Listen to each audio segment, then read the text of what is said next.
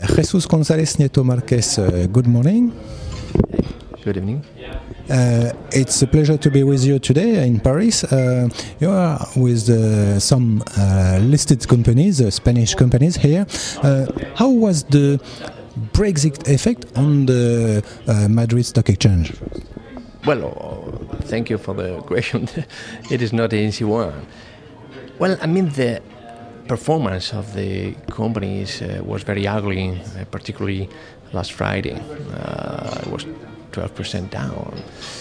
Basically, because a handful of companies, uh, Spanish companies, uh, have very strong interests in the United Kingdom, or just because uh, some of the most liquid companies in Spain were used by investors to go short mm, into Spain. Remember that at the same time we are about to have the national elections, mm, and also some uh, question marks are open with that.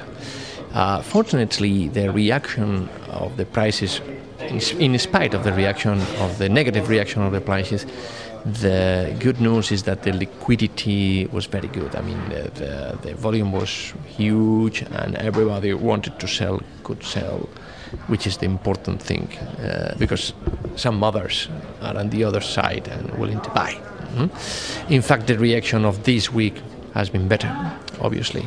But the important thing is to see uh, what happening in, in the next years, and in fact, uh, if this going to be a, a, high impact or not in the whole European uh, economy.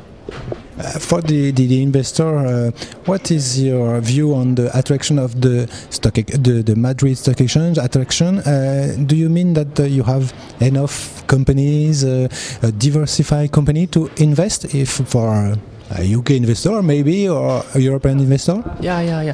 We are very open stock exchange. Fortunately, uh, the GDP versus market cap of the stock exchange is more or less one to one, which is 100%, which is very good. Uh, most of the big names uh, are listed in Spain, big companies, and uh, the representation of the economy, mainly in the blue chips is good enough. But we have also uh, the necessity to spread also in the small and mid companies uh, that are needed to finance better. And obviously, going public is a very good alternative for them in Spain, I don't know what's happening in France, but in Spain, uh, many of the companies, particularly the, the, small ones, are owned by families and traditionally are not very willing to be open. But now, after the crisis, uh, they have learned they need to do that. They need to balance mm, financing from banks and finance from market. And fortunately, in the last years, even in the middle of the crisis, financing through stock exchange has been growing little by little.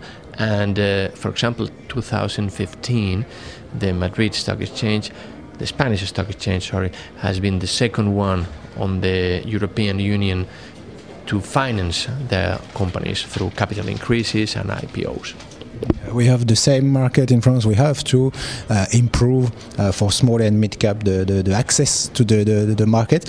Uh, in the stock exchange, do, do you think that you have uh, enough small and mid company uh, to attract and to come to the stock exchange, to Madrid Stock Exchange? Well, we need more, obviously. We need many more.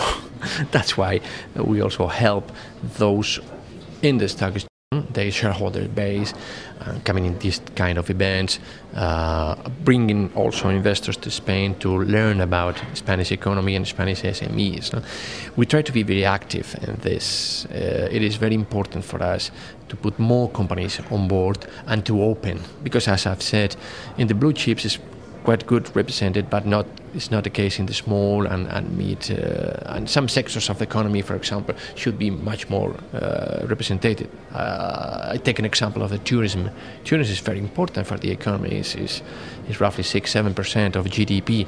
Uh, still, we don't have almost uh, two or three big uh, tourism companies. I mean, we need more companies from that sector, and some some something similar can be said from other sectors of the economy. Uh, we, we have, for example, in small and mid cap here, we have uh, bio biotech, we have tech also. Do you have some sector uh, in Spain, uh, maybe, who can be interested to, to be listed? Well, tech sector, TIC is this, this maybe is the most uh, interesting thing. You've mentioned biotech. We, we have a handful of uh, biotech companies.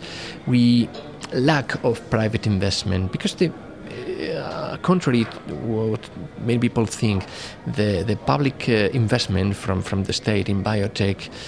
Uh, is quite nice in, in, in Spain in percentage. It, it is the private investment we lack of. So it's very important for those companies to show the investors they are a good investment opportunity in the long term, obviously.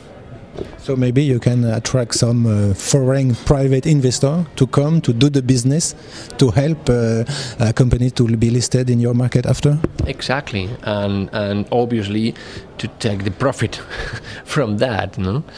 Uh, also, uh, for us, is very important to keep investors on board that has a long-term uh, point of view and this is unfortunately something that uh, sometimes we lack uh, in Spain. Uh, some of the investors are only oriented to blue chips, very liquid, or very short term.